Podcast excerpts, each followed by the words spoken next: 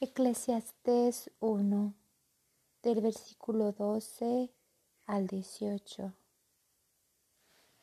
El hombre esclavo de su pensamiento. Yo, Coelet, he sido rey de Israel en Jerusalén y me dediqué a investigar y comprender todo lo que se hace bajo el sol. Pero es una tarea ingrata que Dios ha dado a los hombres, todo es para humillarlos. Miré de cerca todo lo que se hace bajo el sol. No se tiene nada, se corre tras el viento. No puede enderezarse lo que está torcido, no puede corregirse lo que falta. Debí convencerme, estoy más adelantado en sabiduría que todos los que reinaron antes que mí en Jerusalén. Acumulé los conocimientos y el saber, me dediqué a ver dónde están la sabiduría y la ciencia, la estupidez y la locura, pero ahora veo que aún eso es correr tras el viento. Cuanto mayor la sabiduría, mayores los problemas.